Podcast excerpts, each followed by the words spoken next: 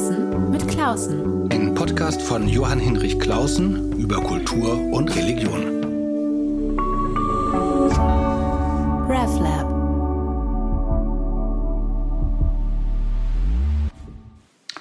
Endlich raus aus der Vereinsamung am heimischen Schreibtisch und hinaus und woanders wieder hinein, zum Beispiel in ein Berliner Atelier. Diesem Impuls bin ich gefolgt und habe mich angemeldet bei einer Künstlerin, die sich etwas Einmaliges vorgenommen hat und darüber wollte ich mehr erfahren und habe angeklopft und siehe da, mir wurde aufgetan.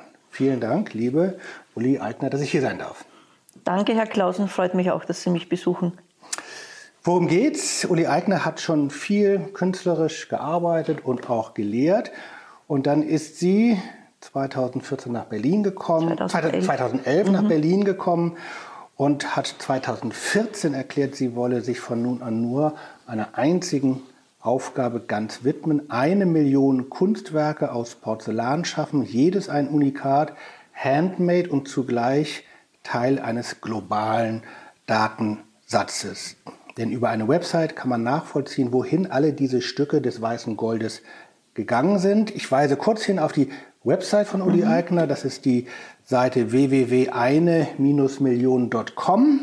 Und wir wollen auch über RefLab eine kleine Bilderstrecke mhm. über Instagram posten, sodass man das Schön. auch hören mhm. und angucken kann. Jetzt wollen wir darüber sprechen. Äh, war meine Kurzvorstellung halbwegs richtig? Ja, ist nur das Einzige, was nicht gestimmt hat, ist, war, dass das das Einzige ist, was ich tue. Es ist nur so, es ist eine Idee von vielen, die ich habe, die ich bis an mein Lebensende verfolgen möchte. Weil ich mache ja zum Beispiel auch großformatige Buntstiftzeichnungen. Ähm, und dieses Drehen ist eine Geschichte, die, das ist eine, eine Entscheidung, dass man etwas tut, was wirklich bis an sein Lebensende durchgezogen wird, weil man schauen will, was alles passiert. Als ich das erste Mal von dieser Idee, mhm. diesem Konzept, diesem Entschluss gehört habe, äh, gingen mir so verschiedene Impulse durch den Kopf. Mhm. Da dachte ich erst, oh, das groß, Größenwahnsinnig, eine mhm. Million mhm. Werke schaffen, äh, wie immens groß ist das? Dann habe ich mhm. nochmal nachgedacht und dann hatte ich die Assoziation, na, das ist ja ein monastisches, nonnenhaftes Versprechen, also die, naja, die meditative ja. Konzentration auf das mhm. eine, dass das Rechte ist. Und dann kam noch ein Gedanke, oder es ist weil das natürlich nie zu erreichen ist, mhm. eine Einübung in Endlichkeit. Mhm. Was ist es bei Ihnen mehr? Mehr Demut, mhm. mehr Stolz, mehr Konzentration, mehr Fokussierung? Also es ist auf alle Fälle, ähm, es geht um Konzentration. Was passiert, wenn man sich auf eine Sache äh, wirklich konzentriert und wenn man mit den, wenn man sich runter reduziert, wenn man versucht, mit so wenig wie mit, also mit so wenig möglich, so viel wie möglich zu machen. Und schon auch dieses monastische, nonnenhafte, das stimmt schon, das hat auch ein befreundeter Pater schon gesagt, ja, die Uli Eigner, die dient ihrer einen Million. Und das hat mich sehr beschäftigt, weil es stimmt, ich habe mir, ich habe da ein, wie ein Gelübde abgelegt, aber wie das ausschaut, was ich tue, das bleibt ja mir überlassen. Und diese, diese Vielfalt, also das, man entscheidet sich zwar für eine Sache, aber wie diese eine Sache ausschaut, äh, das sind ja eine Million Möglichkeiten, wie ich das umsetze. Und ich wollte einfach einen, einen Ruhepol erzeugen mit so einer Idee und gleichzeitig einen riesengroßen Raum für Manöver eröffnen. Also es ist ja dadurch, dass ich nur auf Auftrag arbeite, geht jedem Einzelnen, es handelt sich bei diesen Porzellanwerken, wie Sie das nennen, um Essgefäße. Also es gibt so die Ausnahmen bestätigen die Regel, aber die Regel ist, dass es ähm, transparent glasierte weiße Essgefäße sind. Also es geht da auch um eine Verlebendigung von Kunst. Ich wollte Werke schaffen, die mit den Menschen leben, die die Menschen auch berühren und richtig im, im wörtlichen Sinne, also etwas, ein, ein Material, was von meinen Händen in die Hände an den Mund, von, an den Mund, genau. Es ist eine sehr, ähm, ja, geht auch um die physische Existenz auf diesem Planeten. Ja, da habe ich gleich zwei Assoziationen. Ja. Das eine ist ähm, das Thema Auftrag. Also erst dachte ich, mhm. Die Uli Eigner hat sich ganz fokussiert und konzentriert, mhm. gelübdehaft, mhm. sitzt sie still und einsam in ihrer Werkstatt und dreht und dreht und dreht. Mhm. Ähm, aber sie machen es auf Auftrag. Da würde ich erst mal gerne wissen, mhm.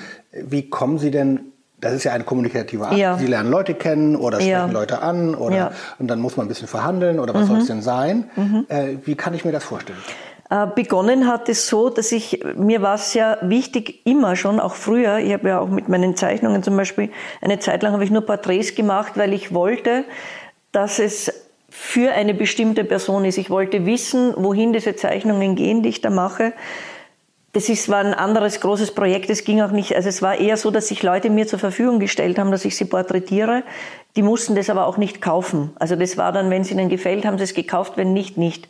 Für mich ist es sehr wichtig als Künstlerin, dass ich Dinge für einen ganz konkreten, in einem konkreten Kontext machen darf, dass ich ein konkretes Gegenüber habe. Das hat auch damit mit einer Kunstbetriebmüdigkeit zu tun, dass man im, als, von einer Messe zur nächsten, von einer Ausstellung zur nächsten, ähm, das hat, mir hat das nicht gefallen, mir war das zu un, unspezifisch. Also ich tu nicht, äh, ich, es ging darum, kein Monolog zu führen die ganze Zeit, sondern eigentlich ein Dialog. Und dann mit dem Auftrag ging es darum, ich habe mir, das war auch eine Setzung im Projekt, dass ich immer jedes Gefäß für eine bestimmte Person mache. Und das hat sich dann natürlich, zuerst habe ich das im Freundeskreis, dann sind es, also zuerst in der Familie. Ich bin zuerst habe ich meine Kinder gefragt, habe meine Freunde gefragt, habe meine Eltern gefragt äh, und die haben sich dann, wir haben es von Anfang an verkauft, getauscht oder verschenkt. Mit den Künstlerinnen, Kollegen haben wir natürlich dann getauscht und ähm, also es gab immer ein konkretes Gegenüber und das war mir wichtig. Und wir haben immer gesprochen über das, das ist ja eine große Narration, Porzellan, das weiße Gold, wie Sie schon sagen. Ich habe den Leuten gesagt, sie haben 500 Jahre Garantie auf das Gefäß. Kommt dazu, das Porzellan ist ja sowas wie Stein, also das überlebt uns ja alle. Ich wollte auch diese zeitliche Entgrenzung via dieser Objekte, das, das ist klar, wenn ich sowas mache, das ist sicher länger als ich selber auf diesem Planeten. Und das sind ganz viele, das sind wirklich ganz, ganz viele verschiedene Aspekte. Was ähm, mich erinnert, äh, also das, was Sie sagen, erinnert mich an ein Gespräch oder einen Dauerstreit, den ich mit einem Kollegen äh, führe, der auch sich so für das Verhältnis von Kirche und Religion, Kirche und Kunst äh, interessiert und der immer ein großer Verfechter der Autonomie der Kunst ist und Auftragskunst, Ja. oder kirchliche Auftragskunst und ganz besonders Ja. ist immer eine Form von Überwältigung und ähm, eigentlich moderner Künstler, moderne Künstler müssen autonom rein Ja. aus sich alleine arbeiten. Ich höre aber manchmal von, von, von Künstlerinnen, die sagen, ach, mal einen Auftrag haben ist gar nicht schlecht. Ja. Also solange ich die Freiheit habe in der Umsetzung, Ja, es so zu genau, machen, wie ich ganz das will. genau, ja. Aber warum muss ich das eigentlich immer ganz alleine aus meiner individuellen Genialität schöpfen? Na, dieses ganze eine Million Projekt ist ein Kommunikationsprojekt. Das baut darauf auf, dass Gespräche geführt werden und aufgrund dieser Gespräche passiert etwas. Und es ist ja nicht so, dass die Leute kommen ja zu mir. Also das ist ja, wir sind ja, das ist ja auch eine Versuchsanordnung. Es gibt ja für jedes Objekt gibt's einen Datensatz. Das ist im Internet. Ist auch, äh, ich, mich hat auch interessiert, was geht schneller um die Welt? Sind es die physischen Objekte? Wann bin ich einmal rund um die Welt. Nach zwei Jahren waren wir auf fünf Kontinenten mit den Gefäßen.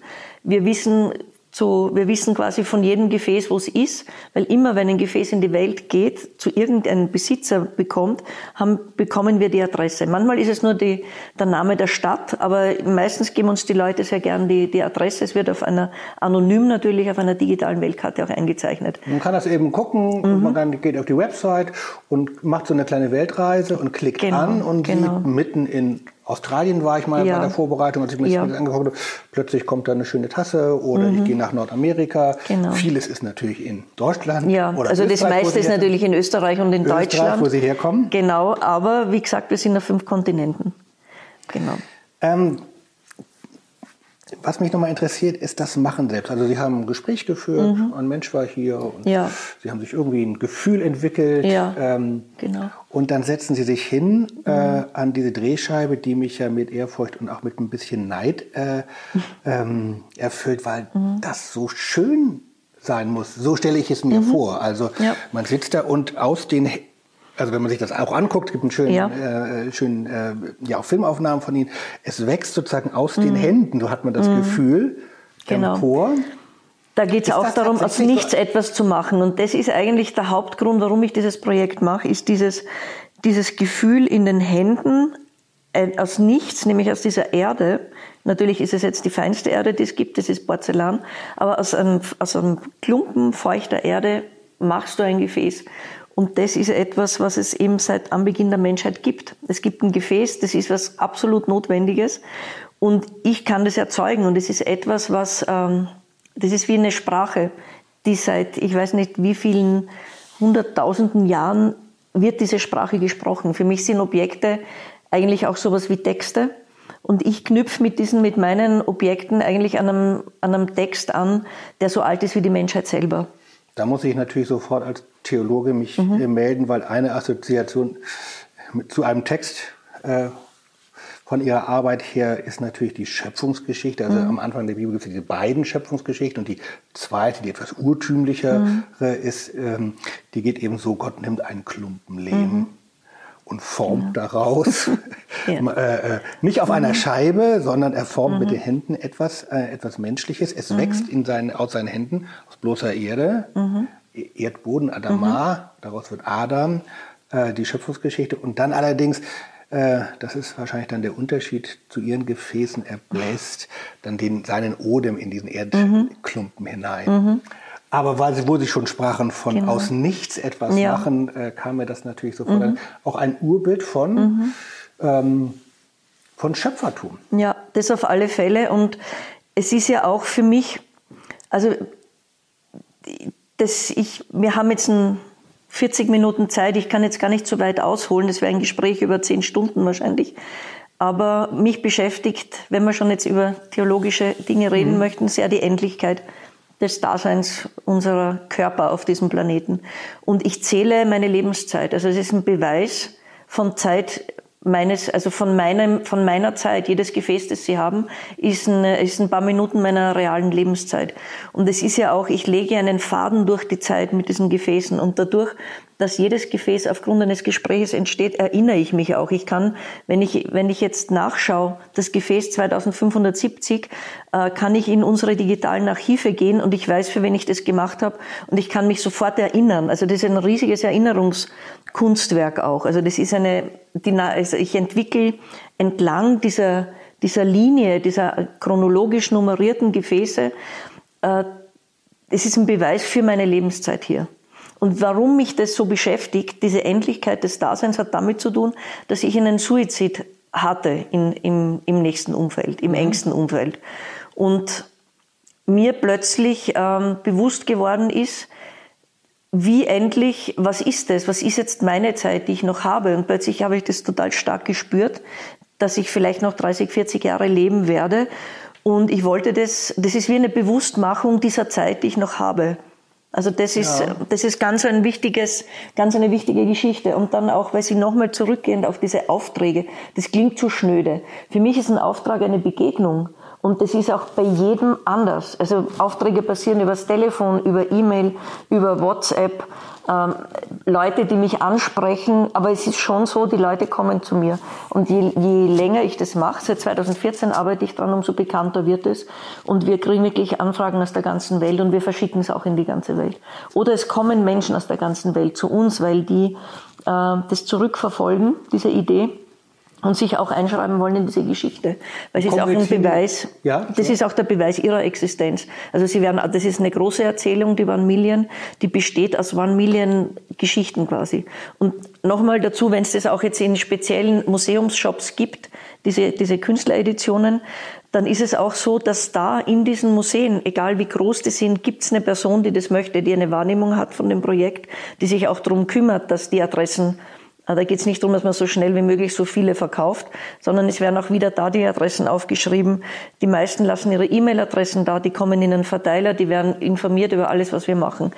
Und wie gesagt, geht's, also dass wir Porzellan verkaufen, das ist nur ein Aspekt. Es gibt auch Events, und warum? Fangen ja. die schon an, miteinander zu kommunizieren oder ähm, ist das noch? Wir sind jetzt dabei, also wir machen äh, das, wir arbeiten mit einem Programmierer aus München zusammen. Wir möchten die ganze Webseite sehr interaktiv machen, so dass Menschen auch die Möglichkeit haben, miteinander in Kontakt zu kommen. Es geht manchmal schon über mich. Und es ist auch geplant, wenn wir bei der Nummer 10.000 sind, jetzt bin ich bei der Nummer 6.087, glaube ich, weil wenn wir bei der Nummer 10.000 sind, dann wird es ein ein Treffen geben, entweder real in Berlin irgendwo und jeder, der ein Vanillengefäß hat, soll einfach kommen, soll das mitbringen. Wir essen gemeinsam. Oder wir machen das digital, weil dann kann man es wirklich weltweit machen. Also daran, da haben wir auch schon ein bisschen Erfahrungen. Wir haben schon ähm, mehrere digitale Essen gehabt, auch jetzt während der Corona-Zeit, wo Menschen im Vorfeld, äh, das war im Zusammenhang mit Bauhausmuseum in Dessau, da hätte ich für eine Konkurrenz über Museum heute äh, das Geschirr für jeden einzelnen äh, Konferenzteilnehmer ein Gefäß gemacht. Die hätten das bekommen. In die Gefäße eingraviert waren die Berufe dieser Leute, die da waren. Und die haben im Vorfeld Genau, da ist, äh, diese Konferenz nicht real stattfinden konnte, haben die im Vorfeld eine Schüssel von mir zugeschickt bekommen und man hat sich zu einer bestimmten Uhrzeit getroffen und hat gemeinsam Mittag gegessen. Und die Leute hatten dann Schalen, wo nicht unbedingt ihre Profession eingeritzt war, sondern Museumsdirektorin aus der Schweiz hatte ein Gefäß, da war Praktikantin drauf. Und das Ziel wäre gewesen, damit die Leute sich kennenlernen, dass die untereinander austauschen. Fakt war, jeder wollte diese Schüssel nicht mehr hergeben. Muss man auch dazu sagen, ich habe die, die, Schüsseln blind gedreht. Also das waren wirklich eigenartige Homunculus. Ähm, das wiederum ist hervorgegangen aus einem Gespräch, was ich geführt habe mit Bauhausstudentinnen, die die wissen wollten, wie das sich das anfühlt, wie ich das mache und woher eigentlich diese Formgebung, was das ist, diese Formgebung. Und ich habe ihnen gesagt, was mich interessiert, ist der Akt des Drehens, der Akt, dass ich aus nichts etwas schaffe, nämlich einen Raum. Und dieser Raum ist ja quasi wie ein Handlungsspielraum, ist halt ein Innenraum, wo man dann seinen Kaffee draus trinkt. Und ich habe gesagt, mir ist es eigentlich egal, wie die ausschauen. Es geht mir wirklich um diesen reinen Akt des Schaffens dieses Gefäßes. Da habe ich noch mal eine Frage zu dem Thema der Zeit. Also, weil mhm. das ja, also einerseits ähm, so schön ist beschrieben, dass sie ihre Zeit dadurch auch markieren mhm. und füllen, dass sie mhm. etwas tun. Sonst genau. ist jetzt sozusagen die Gegenwart immer nur dieser nicht messbare mhm. Punkt, der sich von der Vergangenheit in die mhm. Zukunft bewegt und eigentlich ein leerer Punkt mhm. ist. Äh, und wenn man ihn nicht irgendwie gestaltet oder ihn markiert ja. oder Abschnitte gibt ja. oder mit einer Aufgabe verbindet, dann zerrinnt die Zeit ja zwischen den Fingern. Ähm, jetzt mal ganz naiv gefragt, haben Sie so ein Pensum, dass Sie sagen, ganz rituell, mhm. nonnenhaft, ich mache jeden Tag eins oder, oder zehn oder ähm, das muss ja irgendwie auch fertig sein. Man kann ja mhm. das nicht wieder zusammenklumpen, sondern, mhm. sondern so stelle ich mir das vor, mhm. laienhaft aus der Bewegung. Ja. So lange dauert das ja gar nicht, vielleicht Nö. doch, oder? Das ein Gefäß ist in einer, in einer halben Minute gedreht, oder in, aber die Arbeit davor und danach dauert lange. Ja. Ja. Die Aufbereitung des Materials, die Vorbereitungen, das Drehen, das Abdrehen, das Gravieren, das Retuschieren, das Brennen, das Glasieren, das nochmal Brennen. In unserem Fall das Fotografieren, das Vermessen, das Zuordnen, das Versenden, dann die Fotobearbeitung, das Uploaden auf der Webseite und so weiter. Also das ist ja, ja, quasi diese schön, One Million, genau. Und zu Ihrer Frage, also das ist, das sind, in meinem Fall ist es das Wenigste, also von zeitlich gemessen das Wenigste ist das Gefäß herzustellen. Was wir mit den Gefäßen machen und wie die funktionieren und was die, ihre Aufgabe Quasi das ist das sehr zeitintensive. Und die Frage, ob ich täglich ein Gefäß oder zehn drehe, das ist ganz unterschiedlich. Also es ist nicht so, dass ich mich bemühe, schnell, schnell, schnell diese eine Million zu machen, weil die ist jetzt, ich habe mir das ausgerechnet, ich müsste 30 Jahre lang eine Fünf-Tage-Woche haben mit acht Stunden am Tag und 192 Gefäße drehen. Das kann ich. Also mittlerweile, ich, ich wollte ja auch etwas tun, wo ich automatisch besser wäre. Das war auch so eine, war auch wichtig in der Überlegung, was tue ich eigentlich? Ich will etwas tun, ja, wo man einfach besser wird. Es ist einfach Handwerk. Das hat mich interessiert. Und es ging aber nie darum, dass ich, ähm, ich wollte einen großen assoziativen Raum öffnen und die Leute einladen, da reinzukommen, indem sie ein Gefäß von mir kaufen, ein Gefäß äh, tauschen oder eben geschenkt bekommen aus irgendwelchen Gründen. Auf Kunsthandwerk, auf mhm. Handwerk würde ich gerne ja. mal zurückgehen, weil das war nochmal eine andere Assoziation, die, die, ich hatte. Es ist ja seit einigen Jahren so, dass ähm, die Kunstgeschichte wieder etwas gerechter wird und große mhm. Künstlerinnen, vor allem mhm. der klassischen Moderne, wieder mhm. erinnert werden. Es gibt so ein, zwei, drei äh, Frauen, die ich total interessant mhm. finde und bei denen und vielen anderen man ja wahrnehmen mhm. kann, dass sie aus dem Kunsthandwerk in die mhm. bildende Kunst gekommen sind, oft notgedrungen, weil ja. sie nicht in die Kunsthochschulen Taube durften. Ab. Hannah Ab oder also mhm. gibt es verschiedene andere, ähm, äh, die ich sehr, sehr interessant finde. Ähm, wo sozusagen die Frauen manchmal über den Umweg des Kunsthandwerks, Mhm. Teppiche oder was das alles gewesen ist, auch Töpfer natürlich, Ja. zur Kunst gekommen sind.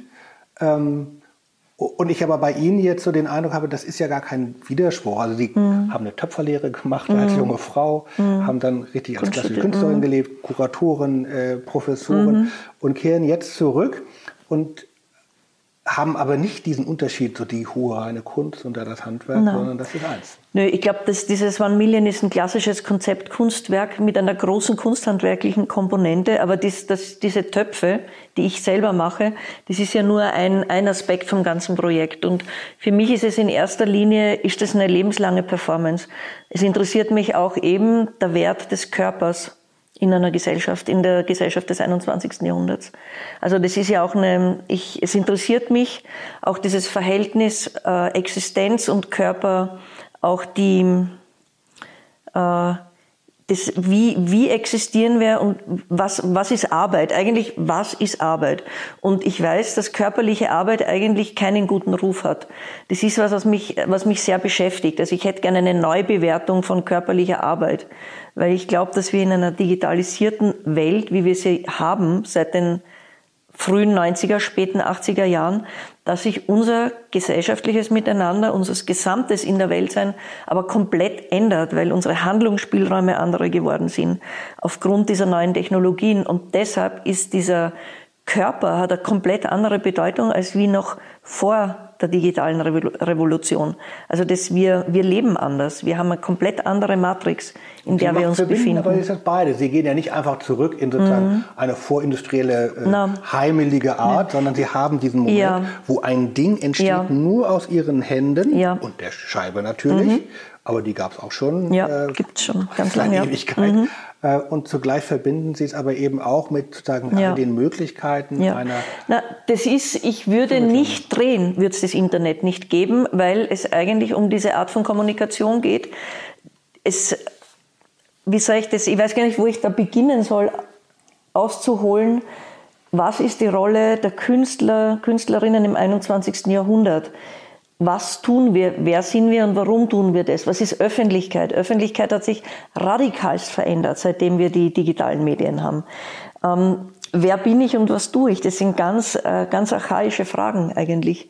Und für mich ist dieser, dieser Widerspruch zwischen diesem Informationsüberfluss, also wir wissen so viel, das können wir in einem Menschenleben nicht anwenden.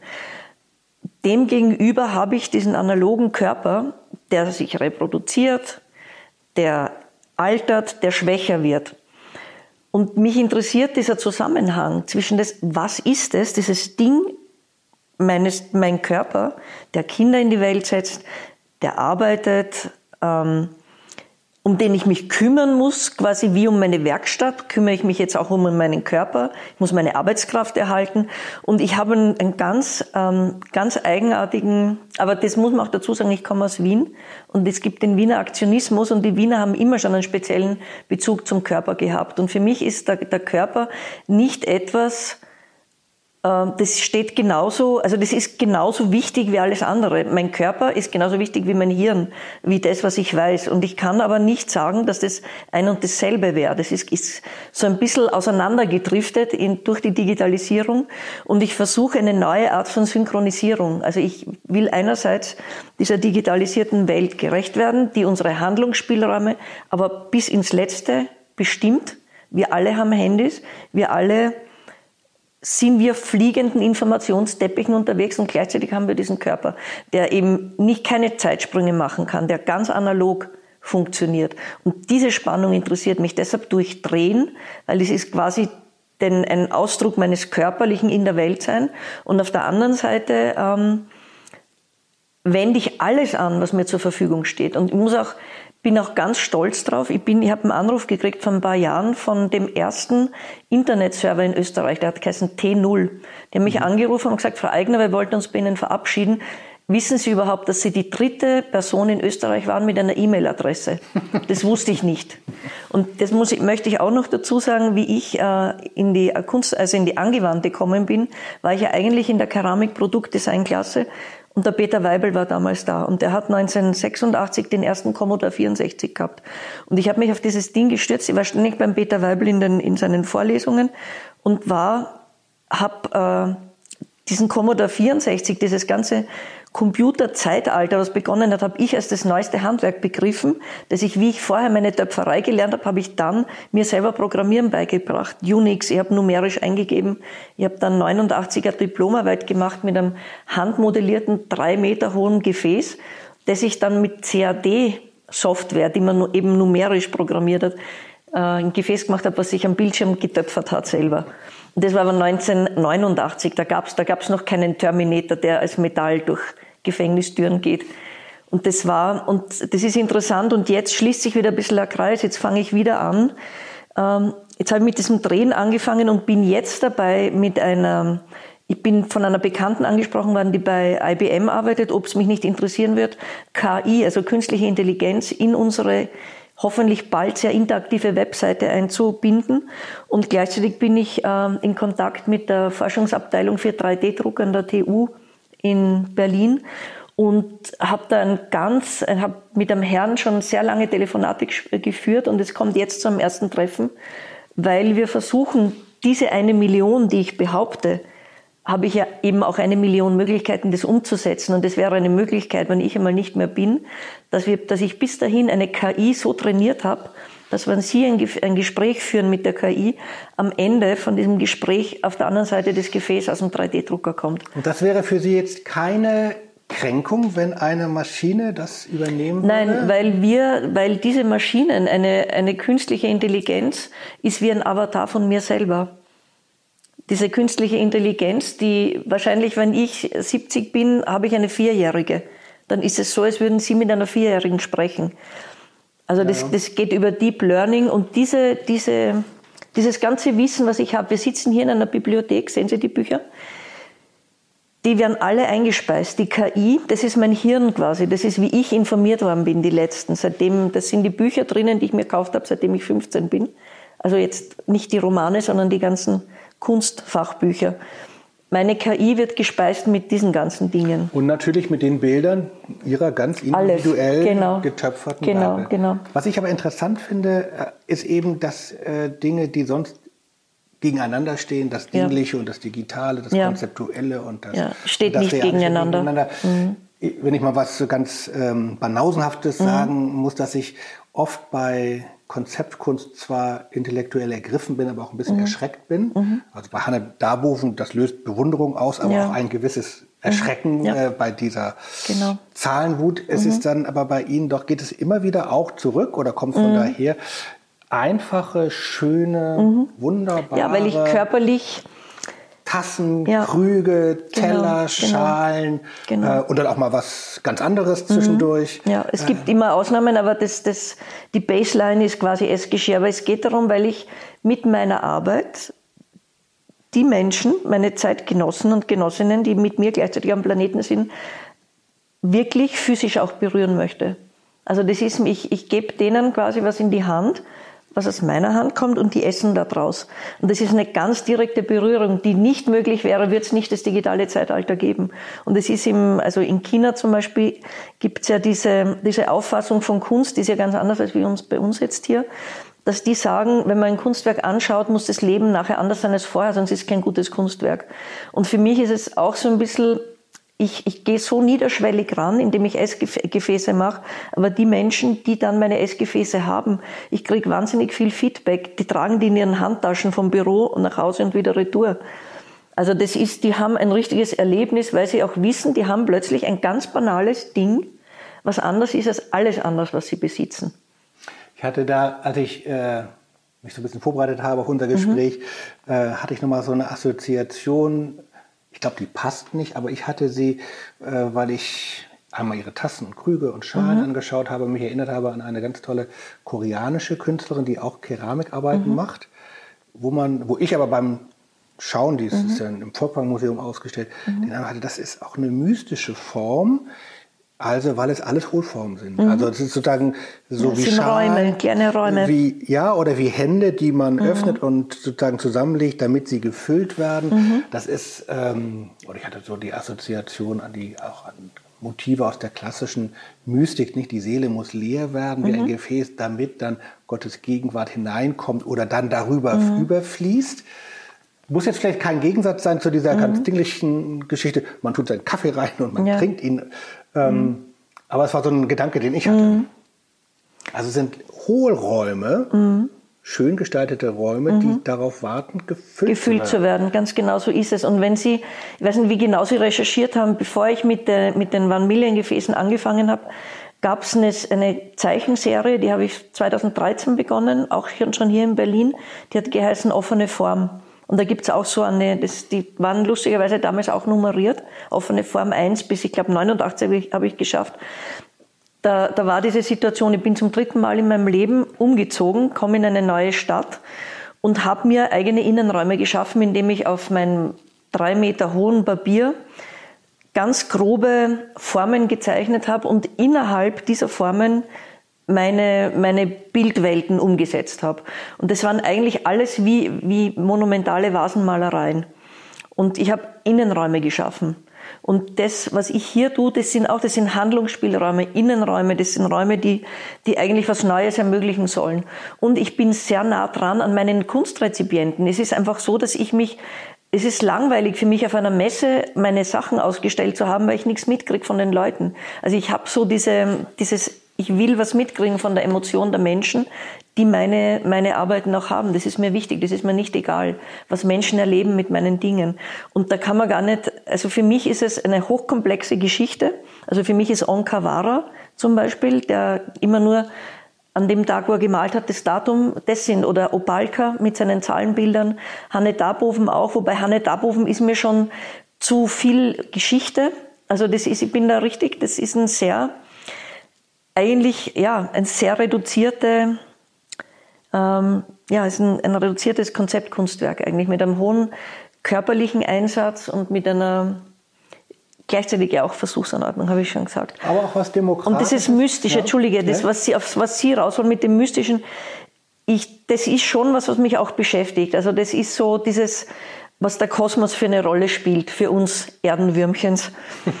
und ich gehe, also ich vertraue meinem Gefühl mehr als meinem Wissen und die Dinge, auf die ich am meisten Lust habe, das sind die, die am besten sind und die meistens auch am intelligentesten sind und am meisten bringen für alle anderen auch. Und das ist so eine Möglichkeit, also ich, ich schalte eine bestimmte, das ist ein linkes Gehirnhälftenprojekt. Das hat wenig mit der rechten Gehirnhälfte zu tun. Weil wenn ich ein Gespräch führe und sage, nachher weiß ich, welche Form, bespreche ich ja nicht die Form mit den Menschen, für die ich das mache, aber ich kriege ein Gefühl für den Mensch. Der will dünne Sachen, der will hohe, der will was Breites, der will was Barockes, der braucht was Strenges, der, der hält das gar nicht aus, wenn da jetzt ein Wulst wäre und so. Also das, das ist Spüren des Gegenübers ist für mich auch sehr wichtig. Und dieses Wissen, wer sind die anderen, das, das ist mir, ich bin mir selber ein großes Rätsel und erst was der andere ist mein Riesenrätsel. Und diese, das schafft einfach eine Verbindung auch zwischen mir und dieser Person. Und ich bin, und wenn jetzt habe ich ein Foto bekommen aus Singapur, hat jemand mein Gefäß, sehr frühe Zahl im Hamburger Bahnhof gekauft, am Balkon und dahinter ist so ein Regenwald. Und ich habe tatsächlich ein bisschen das Gefühl, als wäre ich da. Weil da ist etwas, was ich hier in Berlin produziert habe. Und diese Menschen kommunizieren mit mir auf einem sehr hohen Niveau. Also ich habe, ich, wir schreiben uns. Ich schreibe Menschen, wildfremden Menschen, denen ich nicht wildfremd bin und sie mir auch nicht wildfremd sind. Und das ist ein ganz wichtiger Aspekt, dass ich etwas machen wollte, wo ich durch alle Milieus gehe. Also ich wollte auch etwas machen, was nicht kontrolliert wird durch eine Galerie, sondern ich habe das auch meiner Galerie in Wien gesagt und mit anderen Galerien, wo ich arbeite. Die One Million gibt's nicht exklusiv, weil die ist genau dafür erfunden, dass es sie nicht exklusiv gibt. Es gibt Editionen, die exklusiv nur da verkauft werden oder dort, aber ich kann aus dem Haus gehen und sofort mit dem nächstbesten wieder ein Projekt machen, was dann nichts mit der Galerie zu tun hat, weil das einfach wichtig war. Und ich habe ihm nochmal mit dem Verkaufen, Tauschen und Verschenken. Es gibt ein, ein Alkoholikerwohnheim hier, die habe ich zum Beispiel ausgestattet, weil ich wollte. Und am nächsten Tag, ich habe denen die Gefäße gebracht, am nächsten Tag war ich beim chinesischen Botschafter bei einem privaten Dinner, wo die ganzen Größen, da waren die zehn wichtigsten Leute aus Deutschland, aus der Wirtschaft da. Und die haben mich dann dazugeholt zu dem Essen, weil einer hat abgesagt. Und dem Botschafter hat das Projekt so gut gefallen, dass er gesagt hat, Frau Eigner, wollen Sie nicht dabei sein? Und das ist quasi auch mein, mein fliegender Teppich. Ich komme auch in alle Milieus, weil ich wollte ausbrechen aus meinem eigenen Milieu. Das ist ein ganz wichtiger Punkt bei dem Projekt. Ich habe hier was geschaffen, eine, das ist wirklich wie eine Sprache, die ich mit jedem sprechen kann. Weil meine, meine Mutter braucht einen Teeheferl und der Direktor vom neuen Museum freut sich über einen Weinbecher. Und es verbindet, verbindet uns alle, verbindet die Milieus. Und diese Vanillengefäße legen quasi einen Faden, die verbinden diese ganzen Milieus. Und früher oder später werden die voneinander wissen, wenn sie es interessiert. Ne?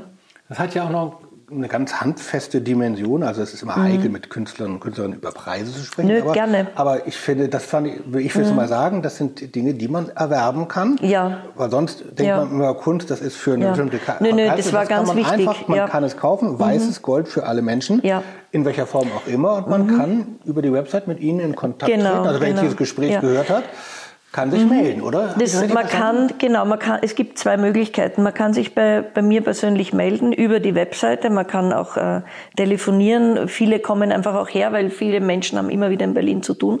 Aber eigentlich geht es auch über die, über E-Mail. Kann sich Dinge bei mir bestellen, was man gern möchte. Und dann gibt es diese Timeline auf der Webseite, wo vom ersten Gefäß bis heute alles abgebildet ist. Oft ist es so, dass die Leute sagen, ich hätte gern vier Gefäße von der Nummer 270 oder 3590. Ähm, das ist, das ist eigentlich, sagen wir mal so, zur Hälfte bestellen die Leute Dinge nach, die es schon gibt, weil ihnen das gefällt, ganz normal. Oder sie kommen auch zu uns her, weil ich habe hier ein Regal mit vielleicht 100, 200 Gefäßen. Das ist die Überproduktion. Wenn jemand sechs Teller bestellt, mache ich natürlich zehn. Der kriegt dann, äh, meistens sind, mittlerweile sind alle schon schön. Ich mache immer noch ein bisschen mehr, damit hier auch was steht. Wenn jemand kommt, kann er sich das direkt holen. Und dann haben wir einen Online-Shop. Da sieht man diese Dinge, die sofort äh, verfügbar sind. Also man kann sofort verfügbar kaufen. Es wird in die ganze Welt verschickt. Oder man bestellt und dann muss man vier bis sechs Wochen warten. Und die Preise liegen zwischen 55 und 200 bis 300 Euro, je nachdem. Also das ist, ein, das ist nicht so teuer wie jetzt äh, wie, wie äh, Nymphenburg oder KPM. Oder aber es ist jetzt auch nicht extra so billig und ja. Und man hat diese Gefäße, man hat sie sehr lang und wenn die kaputt gehen, ähm, sage ich immer dazu, ich hätte gern die kaputten zurück und man bekommt sie ersetzt. Zwei Dinge interessieren mich noch. Ähm, wir gehen so langsam auf Mhm. die Zielgerade zu. Das eine ist, ähm, auch wenn wir gerade jetzt über Mystik gesprochen haben Mhm. und Kontemplation, äh, Berlin ist eine antimystische Stadt ziemlich. Mhm. Äh, und das ist jetzt hier auch kein Nonnenkloster, sondern das ist eine Atelier, Werkstatt, Familie. Sie sind Mutter, leben mit Mhm. Wir haben. Mitarbeiterinnen. Mhm. Mitarbeiter, hier ist immer was los. Also es ist richtig auch noch mal etwas anderes. Ähm, ähm, als reine Kunst. Mhm. Ich fand den Aspekt, das hatten Sie in Interviews fr- früher schon mal erwähnt, sozusagen nicht nur Frau, sondern auch Mutter in der Kunst, ist ja nochmal ein besonderes Mhm. Ja. Thema, das alles hinzubekommen. Mhm. Und zugleich hatte ich den Eindruck, das ist jetzt nicht, vielleicht habe ich einen guten Moment erwischt, aber äh, es fügt sich auch ineinander. Ja, das war, ich meine, ich bin Mutter von vier Kindern und es war, früher habe ich immer in den Ateliers gewohnt und hatte eben keine, keine Wohnung und dann, wie das erste Kind gekommen bin, musste ich plötzlich in der Wohnung arbeiten. Und ich habe halt immer so geschaut, dass die Wohnungen so sind, dass ich da auch meine Atelierarbeit habe verrichten können. Und es ist eher so, ich kann mir gar nicht vorstellen, wie man vier Kinder hochziehen sollte, wenn man einen normalen Job hat. Weil äh, ich bin quasi immer da, die Kinder sind auch immer da gewesen, aber wir hatten halt äh, das Glück, auch immer große Wohnungen oder die Wohnung und gleich daneben das Atelier zu haben. Und ich, ich finde es, also ich genieße das total dass wir wirklich miteinander leben. Und ich habe auch, die eine Million hat auch was damit zu tun gehabt, wie wir nach Berlin gekommen sind. Das ist ja auch nicht so einfach, ähm, wovon leben. Und ich wollte den Kindern einfach zeigen, es ist egal, was man tut, wenn man etwas tut und ordentlich tut, dann passiert was. Und das war so ein, ich wollte auch so ein, bisschen ein Exempel statuieren mit dem Ganzen. Die Kinder haben, die helfen auch mit, wenn die Geld brauchen, helfen die mir ein bisschen in der Werkstatt mit. Ähm, mein, mein Mann, der Micha Kosakowski, ist Filmemacher der ist eigentlich mindestens genauso wichtig wie ich selber für dieses Projekt, weil er die ganze Logistik macht. Er hat, äh, ich habe bei den ersten 50 Gefäßen schon ein Durcheinander gehabt und dann ist er eingestiegen und seitdem hat er eigentlich auch diese ganze äh, visuelle Oberfläche, die man im Netz sieht, das ist alles von ihm gestaltet. Er hat auch Experimentalfilme gemacht. Ähm, er kümmert sich auch um die ganzen Excel-Tabellen, weil wir ja zu jedem Objekt eine große Datensammlung haben. Also es ist ja nicht nur, dass wir wissen, wo es ist, wir wissen auch, warum es ist. Äh, wir wissen die Eckdaten zu der Existenz eines jeden einzelnen Gefäßes. Und wir haben auch Gefäße, die Leute schicken uns E-Mails, wenn sie umziehen. Und dann wissen wir, das Gefäß 2075 ist jetzt nicht mehr in Tennessee, sondern in Milwaukee. Und ja. Und dieses Ganze, das ist, das ist für die Kinder, also ich als Künstlerin, für mich ist, ich habe nie Kunst gemacht, Unternehmen was anderes, um Geld zu verdienen. Für mich war das von Anfang an untrennbar. Also wenn ich etwas tue, dann muss das so sein, dass ich existiere davon, weil ich existiere in dem, dass ich Kunst mache. Das ist nicht irgendeine Tätigkeit, die abgekoppelt ist. Deshalb ist es auch so dieser Körperbezug. Auch dieses große Zeichnen hat eigentlich einen großen, das ist natürlich eine konzeptionelle Arbeit auch, aber es hat einen großen handwerklichen Anteil. Und das ist etwas, was ähm, für mich immer wichtig ist und auch als Mutter. Es ist unglaublich, was für tausende Handgriffe man zu tun hat. Jetzt sind drei der Kinder erwachsen, die jüngste ist zehn Jahre. Und ähm, wenn ich das jetzt rückblickend anschaue, das ist eine richtige körperliche große Anstrengung gewesen. Aber wie ich vorhin schon sagte, ist das auch, man, man ist der Typ dazu. Und ich brauche das, um äh, einfach ein Realitätsgefühl zu haben und einen Beweis für meine Existenz, kann ich das Physische nicht aus, aus, ähm, ausklammern. Und in, dem, in diesem physischen, auch in diesem Kinderhaben und in diesem, das ist ja auch was, da geht es auch wieder, wie ich das erste Kind auf die Welt gebracht habe, habe ich gewusst, äh, ich bin die Vergangenheit von jemand. Weil dieses Kind wird hoffentlich, so Gott will, am Leben sein und weiterleben, wenn ich einmal nicht bin. Und auch dieses, dass wir sind nicht nur wir, wir sind auch die Dinge, die wir haben, wir sind die Dinge, die wir tun, wir sind die Menschen, mit denen wir leben, wir sind die Menschen, an denen wir an die wir denken. Also für mich ist eher das Ich ist ein großes Rätsel. Also dieses dieses Individu Individuum sein ist ein großes Rätsel und dieses One Million Projekt subsumiert für mich alles, was diese Existenz bedeutet. Was das ist nämlich voller Kommunikation und alles, was wir tun, ist beeinflusst durch die Dinge, die uns umgeben, durch die Menschen, die bei uns sind und durch die Dinge, die gesagt werden, die wiederum, aus denen wiederum Handlungen folgen. Zum Schluss. Jetzt wäre ich zu pathetisch, nee, entschuldige. Das ist schön. Ich versuche das Nein, in Worte das, zu fachen. Das, das ist, ist, für mich eine ganz, also Kunst machen ist für mich so existenziell wie Kinder haben, wie schlafen, wie essen. Das ist für mich untrennbar. Un, untrennbar. Ja, aber es ist ja eben hier auch eingebunden in ihrer Wohnung, ja. ihrer Werkstatt, ihrem ja. Büro, ihrem Atelier ja. in einen Lebenszusammenhang. Aber jetzt will mhm. ich zum Schluss, und mhm. da ist ein bisschen Pathos gar nicht falsch, mhm. das ist ja eben die Bedeutung, die auch der unbedingte Einsatz, das ist ja eine radikale Lebensentscheidung. Äh, nochmal vielleicht anders sichtbar wird. Mhm. Ähm, eine sehr schöne Arbeit, von der ich bisher leider nur Fotos gesehen habe. Ähm, Abendmahlsgeschirr für die Kapelle, für den Raum der Stille an dem neuen Flughafen mhm. in Berlin. Also über den neuen Flughafen mhm. in Berlin wurde viel gespottet und geschimpft ja. und gejault und nun ist er auch, glaube ich, gar nicht richtig in Betrieb wegen mhm. Corona. Aber ich habe wunderbare, einen schönen Text eines katholischen mhm. Kollegen äh, darüber gelesen, über die Kapelle selbst, wie schön sie gestaltet ist und darin eben ihre mhm. vornehm ausgedrückt Vasa Sacra. Mhm. Was war das für Sie für eine Arbeit? Ähm, es gibt hier in Berlin den Kunstbeauftragten des Erzbistums Berlin. Das ist ein Jesuitenpater. Pater Georg Maria Röhrs heißt er.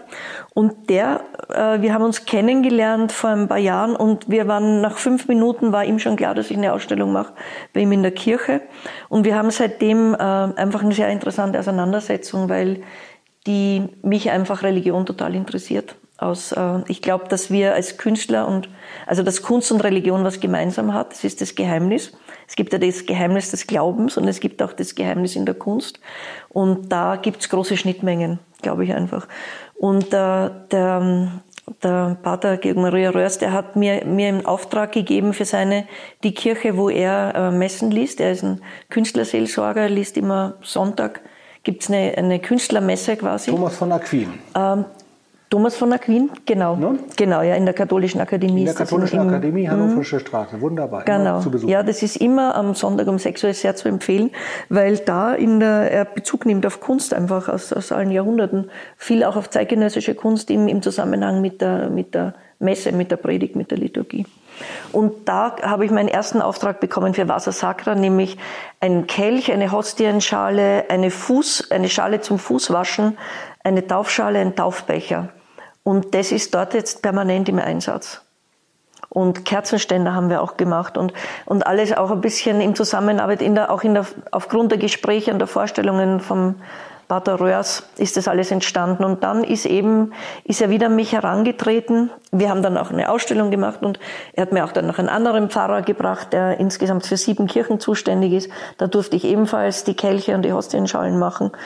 Und da war jetzt diese, diese Kapelle, am, der Raum der Stille am Flughafen.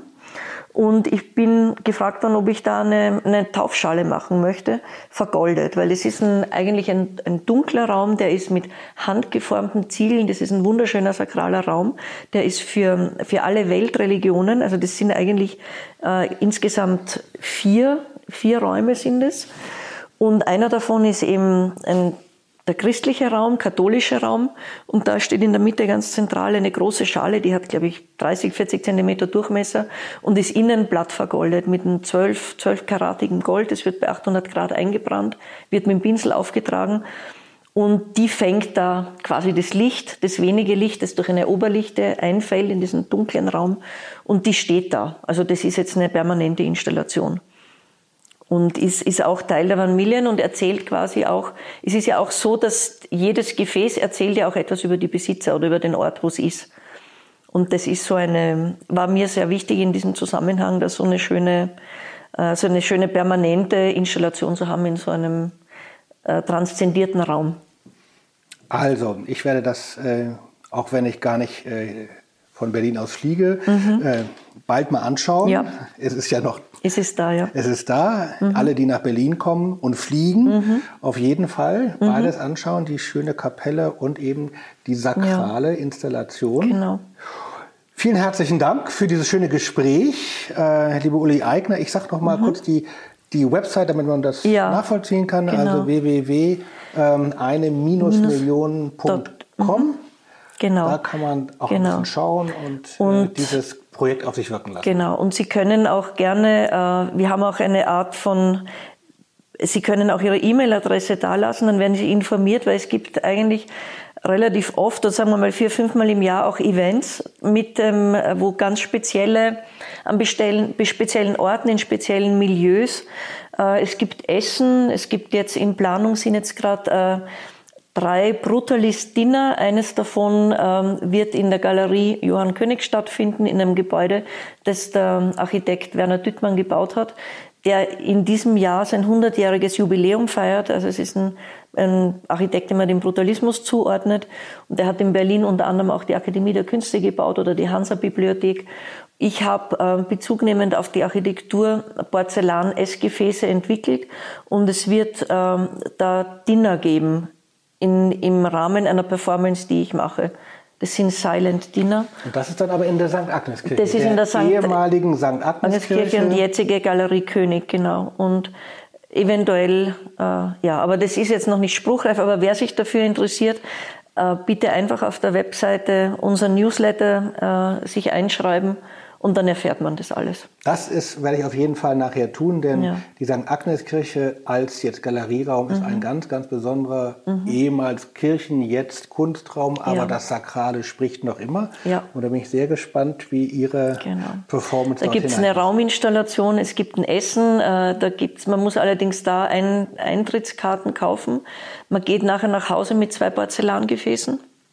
Die gibt's dann auch noch dazu. Ein Angebot. Genau. Und ansonsten möchte ich nur jeden einladen, sich zu involvieren, wenn er sich einschreiben möchte in diese milieuübergreifende große Narration, dann jeder ist herzlich willkommen, braucht sich nur bei mir melden. Man kann einfach auch mal so nur zu Besuch kommen und ich freue mich über jede Kontaktaufnahme. Und ich wünsche Ihnen viel gute Gesundheit, ein Ja. langes, langes Leben, dass möglichst eine Million erreicht werden. Und wer Lust hat, äh, diesen Podcast regelmäßiger zu hören, bei dem ganz unterschiedliche Themen und Personen äh, zu Wort kommen, der kann das, glaube ich, links oben oder links unten kann man das abonnieren. Herzlich willkommen. Ich danke Ihnen, liebe Uli Eigner, und allen, die zugehört haben. Und auf bald. Tschüss. Dankeschön, Herr Klausen, und tschüss.